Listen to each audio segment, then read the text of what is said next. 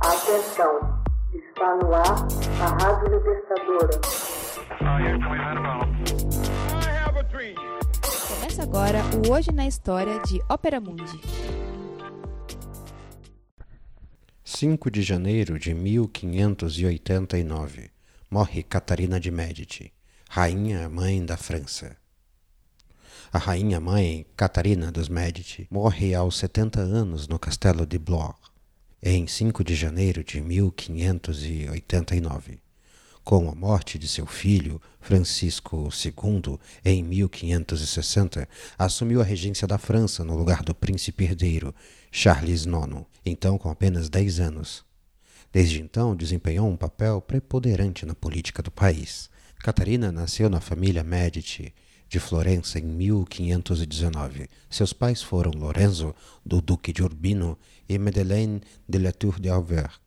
Ambos os pais morreram cedo, deixando-a como a única herdeira de todas as propriedades da família. Um parente distante de seu pai, o cardeal Giulio de Medici, chegou a Florença para assumir o governo, assumindo a guarda da jovem. Em 1527, o Palácio de Medici foi atacado por uma multidão furiosa. Seus parentes decidiram fugir, porém os líderes da rebelião ordenaram que deixassem a menina Catarina para que pudessem mantê-la como refém. Foi morar em diversos conventos da cidade, onde recebeu, por sinal, boa educação. Quando a rebelião florentina foi finalmente esmagada por Giulio Medici, Clemente e o rei Francisco I da França arrumaram um casamento entre Catarina e o segundo filho mais velho do rei, Henri de Orleans. Aos 14 anos, era descrita como pequena e esbelta, com fartos cabelos, face magra, pouco bonita, mas com os olhos peculiares dos Medici. A morte do Delfim Francisco, em 1536, desencadeou comoção em toda a França. Os franceses não queriam uma italiana assumindo o trono. Muitos achavam que nunca teria filhos e que o seu tempo no trono seria curto. Todavia, entre 1543 e 1555, teve dez filhos, três dos quais morreram ainda jovens. Entre os subsequentes, três deles viraram reis da França, Francisco, Charles e Henri. Em 1547, o sogro de Catarina morre. Seu marido assume o trono como Henri II e ela passa a ser a rainha. A grande impopularidade de Catarina torna-se ainda maior.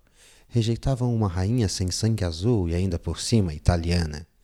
A partir de 1562, quando eclodem as guerras entre católicos e protestantes na França, buscou incessantemente acordos entre os beligerantes. Sua assinatura consta em numerosos tratados de paz, mas ironicamente foi também a instigadora do massacre de São Bartolomeu. A lenda sombria de Catarina de Médici, mantida até meados do século XX, faz dela uma mulher dominadora que buscava monopolizar o poder. Era adepta do maquiavelismo e não hesitava em utilizar dos meios os mais extremados para governar a França. Mulher agressiva, devorava-se pelos ciúmes.